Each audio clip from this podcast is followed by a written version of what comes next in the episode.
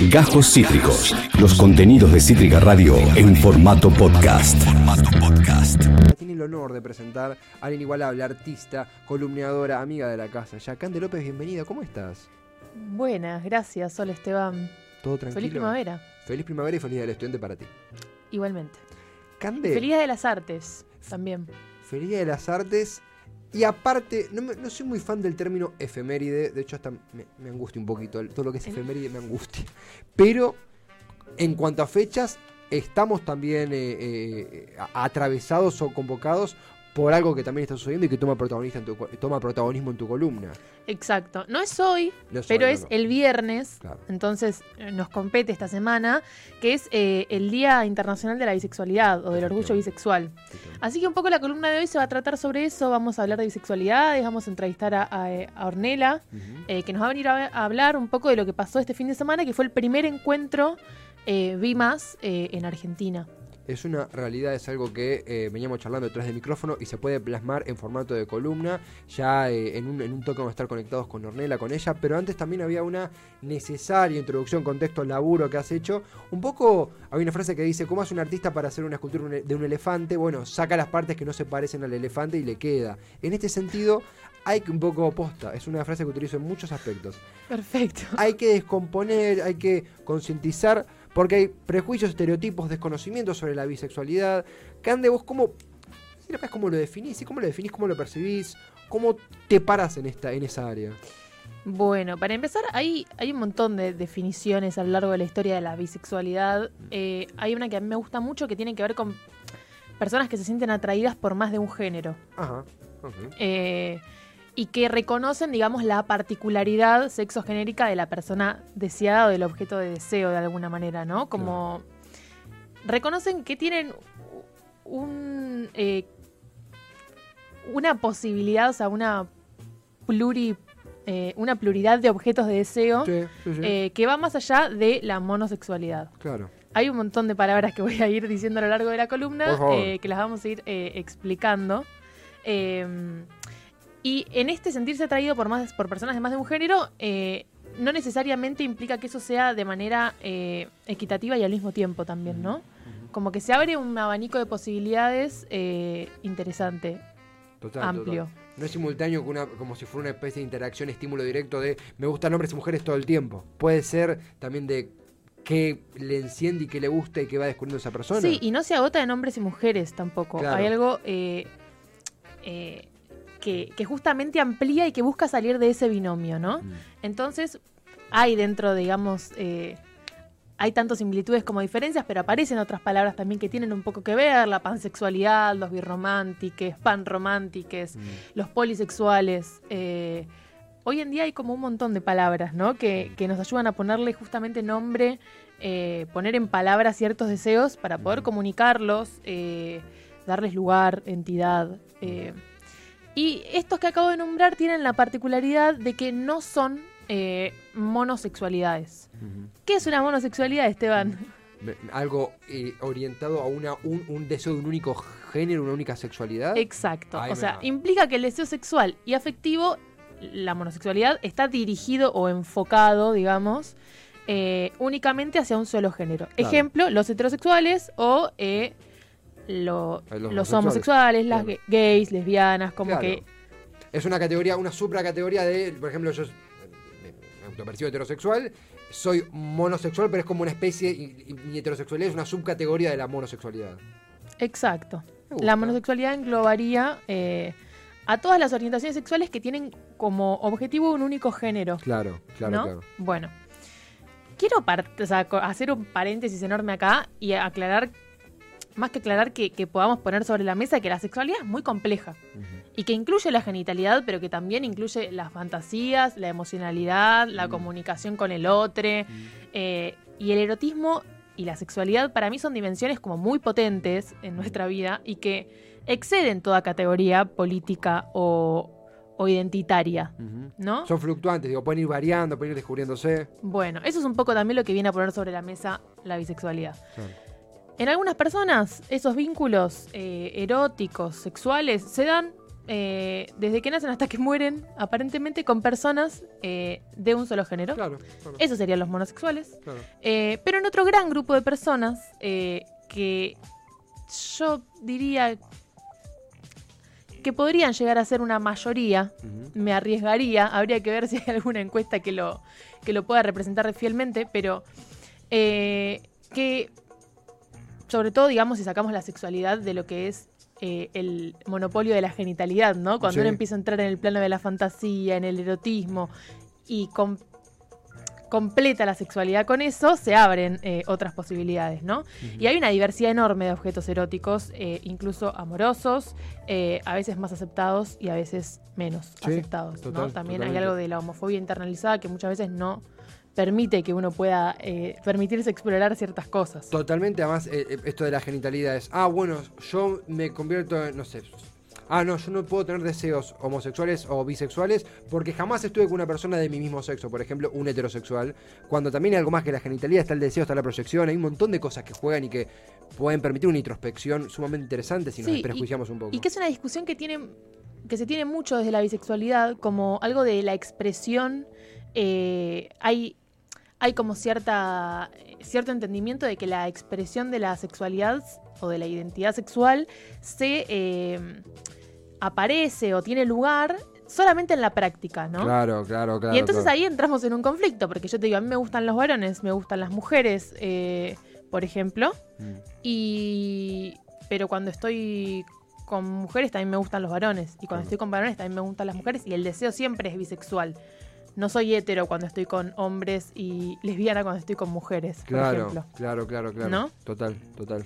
Eh, y también eh, es, y es importante que siempre está la posibilidad de no definirse, ¿no? Como que justamente esa reivindicación de las fronteras eh, difusas, de las superposiciones, de lo que es difícil de definir, lo que fluctúa y lo que cambia todo, to- todo el tiempo. eh, las etiquetas de la identidad sexual nos permiten poder ponerle nombre, nombrar, eh, darle lugar, existencia, empoderar, eh, identificarnos. Claro, claro. pero que no sea algo que nos limite, ¿no? Claro. Y, que, y que no nos permita eh, ir más allá.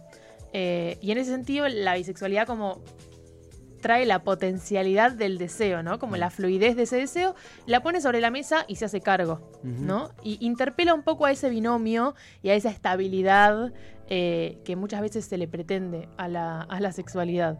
To- Totalmente, y aparte algo que, que- que vos mencionás un poco, lo charlábamos, tenemos ya en un instante a Ornela, Sí. de eh, una de las organizadoras del primer encuentro Vi Más de Argentina. Antes de pasar a ella, consultarte también, porque hay una. Esto da para conversar, vos lo sabés mejor Sí, que yo, habrán obvio. entendido. Pero esta cosa de desligarlo de la exclusivamente la genitalidad. Porque uno a veces de la ignorancia es un- una cosa cuantitativa de, ah, si sos bisexual y te gustan tanto hombres como mujeres, estás con un montón de gente, ¿no? Cuando en realidad muchas veces va más allá de, de- lo voy a decir bien crudo, de a quién te coges y a quién no. Si bien es súper importante y es parte de esto, ¿no? No hay una cuestión cuantitativa de, ah, entonces copulás más vos, ¿no? Bueno, hay un montón de prejuicios y bifo- biodios, en realidad sería eh, justamente alrededor de, de- de- de las orientaciones que, eh, que ponen, digamos, sobre... Que, que visibilizan la incertidumbre y la movilidad, ¿no? Algo que Mm. interpela todo el tiempo eh, y que y que pone sobre la mesa el cambio, que son propios de la existencia, ¿no? Pero Mm. eh, pone en conflicto los modelos de amor Sí, y de trascendencia en los que vivimos en esta sociedad que es muy eh, monogámica Sí. aún hoy en Y día muy mo- monosexual. y muy monosexual, eh, que claramente viene arraigado de un montón de prejuicios hacia, hacia las personas eh, bisexuales y eh, no monosexuales, digamos. Claro, ¿no? claro. Y yo creo que todo un poco, un poco de todo eso es eh, lo que se habrá discutido el fin de semana, me imagino. Ahora viene Ornella a decirnos, a contarnos un poco mejor de qué se trató el encuentro de este fin de. Efectivamente. 17 y 18 de septiembre en Quilmes y en Berazategui, provincia de Buenos Aires. El primer encuentro, ¿verdad? Fue el primero, sí. Vi más con la eh, participación de, los múltiples, de las múltiples plurisexualidades que viven en el monosexismo. Cande, ¿con quién vamos a hablar? ¿Quién está del otro lado? ¿A quién has, a quién has contactado para este encuentro? Bien, yo eh, le hablé a Ornella, eh, que es bisexual, peronista y que fue parte de la comisión No. eh, organizadora del primer encuentro BIMAS en Argentina. ¿Y nos está escuchando? Ornella, bienvenida a Cítrica Radio, Candela López, Esteban Checho, gracias por estar. Hola, ¿cómo viene eso? ¿Cómo estás? ¿Cómo andan? ¿Cómo están? ¿Se escucha bien? Fuerte y claro, Perfecto. clarísimo. Quiero dar, dar el, el- para usted el puntapié, Cande López, la primera pregunta o cuestión que quieran conversar y a ir picando, sumándonos en cuanto a estos temas acá con Ornella. Perfecto. ¿Por dónde se arranca? Bueno, Orne, bienvenida. Primero, eh, queríamos preguntarte un poco cómo empieza la organización del encuentro y qué rol cumpliste vos ahí. Bueno, ¿cómo andan? Gracias por el espacio.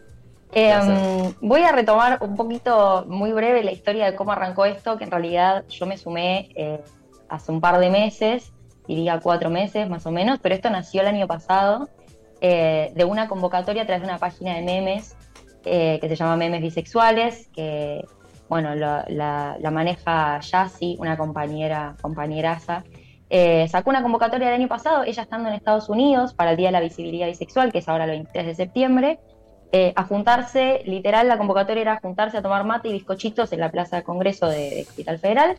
Hermoso. Y eh, cayeron unas cuantas personas, creo que unas 20. eh, y ahí dijeron, bueno, había como una necesidad de juntarse, de armar comunidad, y había un montón de demandas y temas a charlar. Entonces dijeron, esto tiene que transformarse en algo más. Después, en noviembre, para la Marcha del Orgullo, se marchó con una bandera grande, bisexual, como de 6 metros. Ahí se juntaron unas 70 personas aproximadamente. Eh, y bueno, de ahí dijimos, hay que seguir creciendo más. Y se propuso armar el primer encuentro y este año se gestionó. Se gestionó entre un grupo de, de bisexuales y, pansexuales, eh, nada, en cuatro meses, cuatro o cinco meses con toda la furia. Eh, empezamos a conseguir cosas, a tocar puertas y nada, armamos esta locura hermosa que, fue el primer encuentro bi de, la historia de nuestro país. Y me da curiosidad consultar en ese sentido de la reacción de la gente que iban convocando e interpelando. Era como de, wow, esto se puede hacer, esto eh, estaba este espacio o de al fin nos encontramos. No sé si se, pueden discriminar como los dos puntos, como era una cuestión como de descubrimiento o fue más una cuestión de esto se tenía que hacer y al fin alguien, alguien puso lugar, puso fecha. ¿Cómo lo viviste vos y cómo lo vio la comunidad, obvio? Eh, primero sí, fue, en realidad fue la respuesta a una demanda. Claro. eh, porque había esto, partió de la necesidad de generar esa comunidad que como venía escuchando hace un rato que hablaban, eh, no, no hay muchos espacios para nosotros, la verdad. Eh, no, no somos muy visibles eh, dentro de la misma comunidad LGBT y por supuesto menos eh, por fuera de ella. Entonces eh, había que, que juntarse para poder poner en común cosas, identificarse, es súper importante encontrar referencias eh, cuando se vive desde una identidad eh, no cis heterosexual. Y la gente que se iba sumando, primero decía, wow, o sea, no puedo creer que se va a dar esto, que existe este espacio. y, y nada, mucha, como mucho agradecimiento hubo estos meses, muchísimo agradecimiento, como necesitaba esto, es la expresión. ¿Cande? ¿Y qué implica? O sea, lo, lo pienso como, como a- habiendo participado de otros encuentros también masivos, como qué implica organizar eh, un encuentro de estas características, ¿no? A nivel organización eh, y logística, me imagino que debe haber sido un- mucho trabajo. Sí, sí, sí, sí, fue mucho trabajo, la verdad. Eh, todo, porque en realidad eh, se necesitan muchas manos, en principio muchas manos, eh, mucha voluntad, mucho tiempo. La verdad que no, no es fácil tener, eh, menos en esta coyuntura, es muy difícil tener tiempo, tener plata ni hablar. Nosotros eh, armamos una caja muy artesanal que salía de nuestros bolsillos, de la venta de rifas, de la organización de, de algún que otro evento cultural eh, y de la voluntad. Entonces, eh, plata y tiempo, diría. Y bueno, y mucha salud mental, que es algo que a nuestra comunidad también eh, lo toca muy, muy directamente. Ujú. Eh, Estamos conversando con Ornella, ella es bisexual, es una de las organizadoras, de, parte de la comisión organizadora del primer encuentro Vi Más de Argentina. Yo no quiero eh, robarle el laburo acá a mi, a mi compañera Candela, que, a Cande, que es un poco también la que me está, lo digo de- desde lo personal, ayudando también a entender, a abordar estas nuevas comunidades, mundos, más que nuevas, que siempre estuvieron ahí, pero ahora logran encontrarse, identificarse. Y algo que vos mencionabas, medio como traspolando también para pregunta para Orne, el BIMAS, ¿verdad? Va por, eh, tiene un, significado que vos mencionabas en la. Un poquito lo charlábamos, ¿no? Sí, bueno, teniendo, digamos, en cuenta las discusiones históricas eh, que, rondan alrededor justamente de definir esa categoría. Me gustaría saber cómo llegaron a, poner ese nombre, ¿no? A, consensuar un más. Bueno, eh, en principio la convocatoria, la primera convocatoria nació pensada para todas las identidades bisexuales, y digo identidades bisexuales porque no hay una sola forma de vivir la bisexualidad.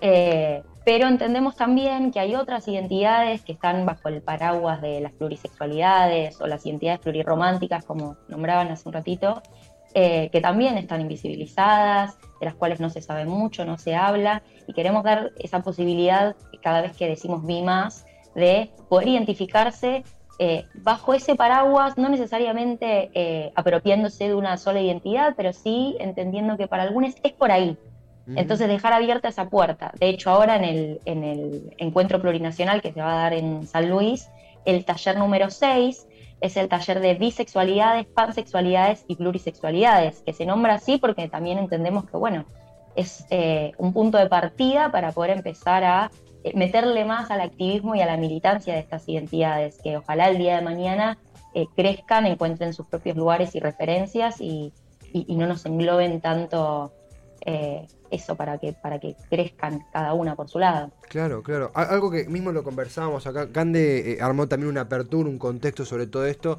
para quienes estamos arribando ahora a la información y e inevitablemente arribar a la información es hacer la introspección y entender un montón de prejuicios con los que uno camina, estereotipos, pero te quería consultar, aprovechando la ocasión, ¿verdad? En lo que es el ámbito laboral, bueno, mencionabas el factor salud mental, para nada menor y lo remarcamos fuertemente. Justo hay una movilización de enfermeros y enfermeras en la ciudad de Buenos Aires, eh, concientizando sobre justamente los, los requerimientos logísticos en salud, entre ellos la mental.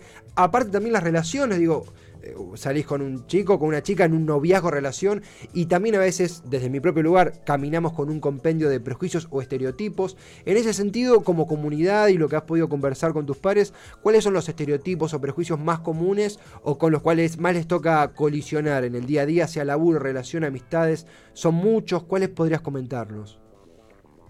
Eh, sí, primero son muchos.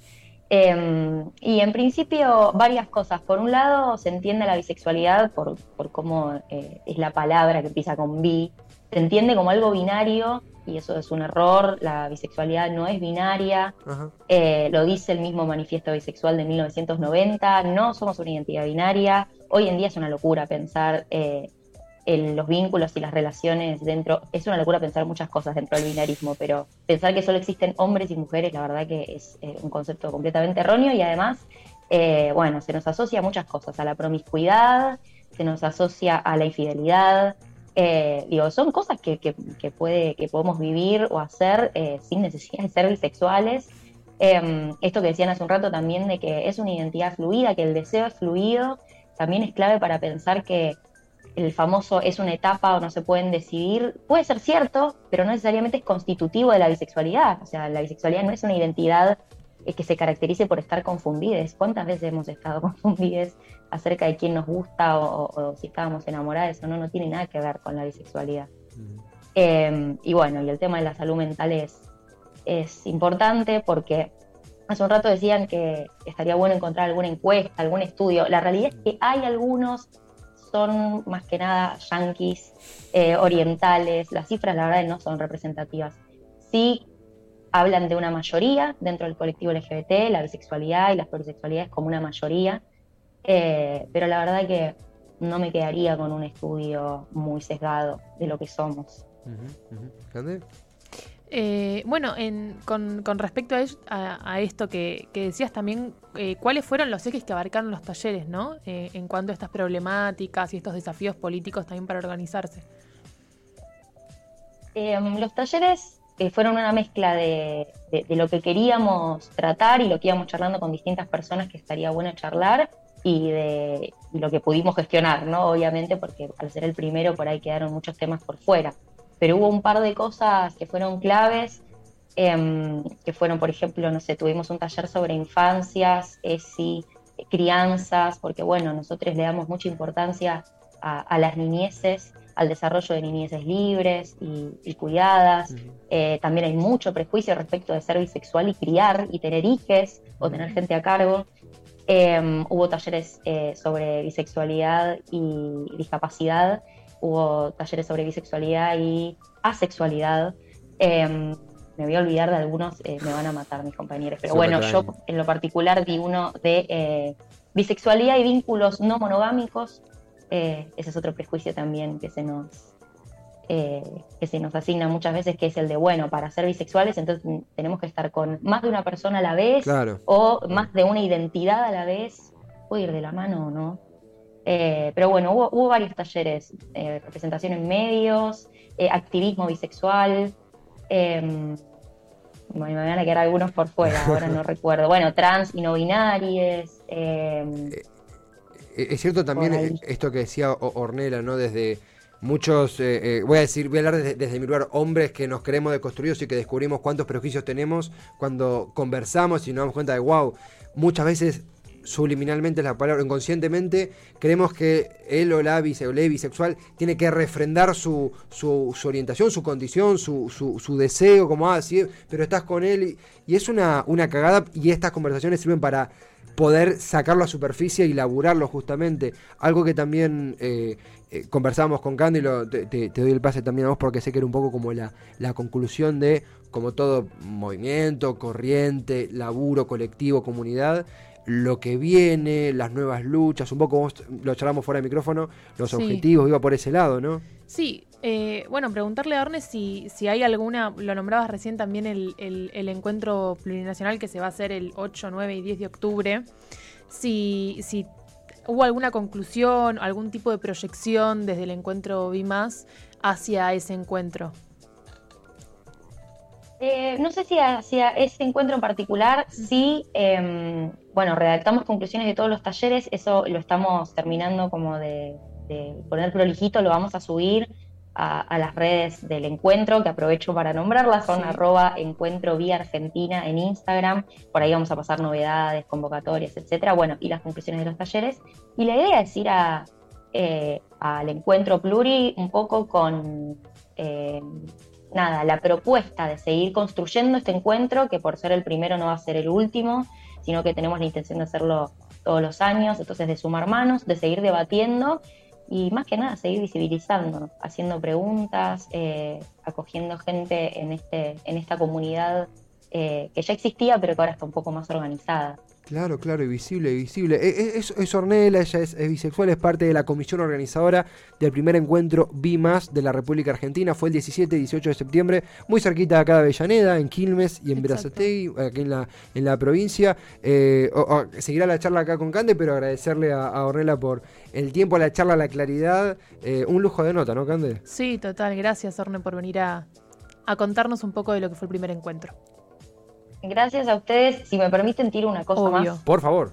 Eh, bueno, en principio, como ya dije, fue eh, autogestionado el encuentro, entonces estamos haciendo, eh, retomando la pequeña caja del encuentro para poder seguir haciendo otras actividades. Este viernes nos encontramos a quienes estamos en Capital Federal, en la Plaza del Congreso a las 5 de la tarde, para hacer un banderazo, para seguir compartiendo los famosos mate con bizcochitos que nos, que nos trajeron hasta acá, a todas las personas que quieran venir, que no necesariamente tienen que ser bisexuales.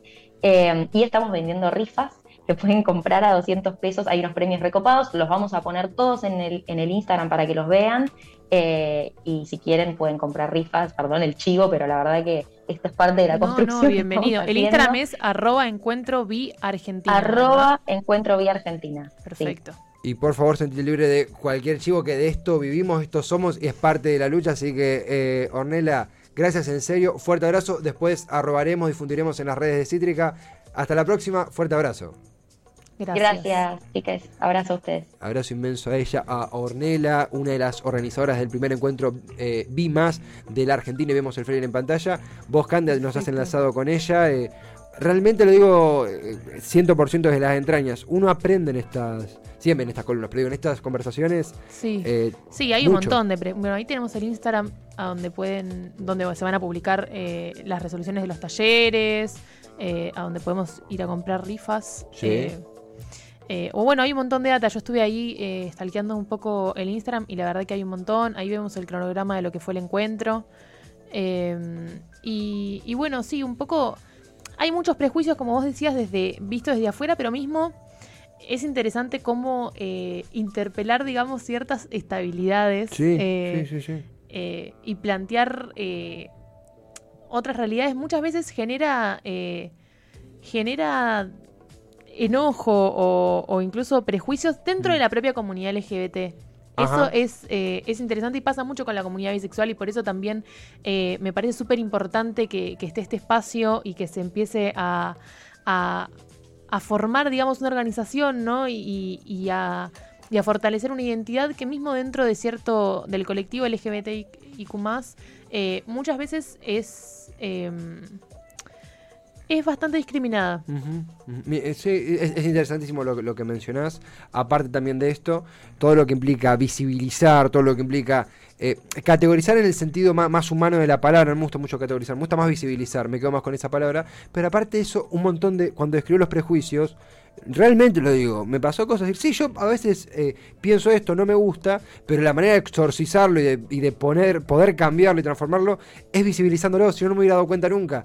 Eh, cuando habla de la infidelidad, esto, que una persona bisexual va a ser más infiel que una heterosexual, una homosexual, una monosexual. Sí, hay un montón de categorías. eh, por ejemplo, se nos acusa, voy a hablar, yo el, eh, me autopercibo bisexual. Sí, sí. eh, me identifico como bisexual.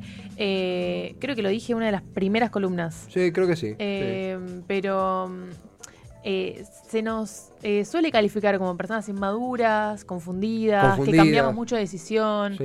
Es una etapa. que, bueno, que es una etapa, o sea, como eh, que somos personas que nos gusta enfiestarnos, Claro, eh, claro. que somos traicioneras, un montón de prejuicios ligados, como yo creo que un poco eh, pone en evidencia esos miedos morales, ¿no? Eh, Mm. Ante la variación eh, y la potencia que, que puede tener el deseo. y que de los que no se exime nadie, o sea, como que, que acuses a, a una, a, a una persona de, de inmadura por, por reconocer que tiene un deseo que, que- que fluctúa y hacerse cargo es eh, bastante ridículo. Cande, un encuentro, una charla, una entrevista. Sigue esto, tenemos todavía un bloque más eh, para Sí. seguir profundizando y conversando. Gracias por hacer este enlace. Eh, eh, Cande López, con Ornela. Sí, a- bueno, a Cítrica siempre por el espacio. Y a mi amiga Pari Loretti, que es eh, la dueña de los contactos de todo. Gran, gran, próximamente algún día la entrevistaremos porque es una entrevista con, La entrevistamos y le preguntamos qué onda su lista de contactos. Es Eh, espectacular. Le, le pedimos la lista de contactos. Le- Se la pedimos que la pase. En el, en el, al calor del último encuentro, justamente eh, el primer encuentro, vi más de la Argentina, acá en, eh, acá en Quilmes, casi, acá muy cerca de Llaneda, en Quilmes y en Verazategui, conversamos con Ornela de la comisión organizadora del mismo. Acabas de escuchar Cajos Cítricos. Encontrá los contenidos de Cítrica Radio en formato podcast en YouTube o en nuestra página web.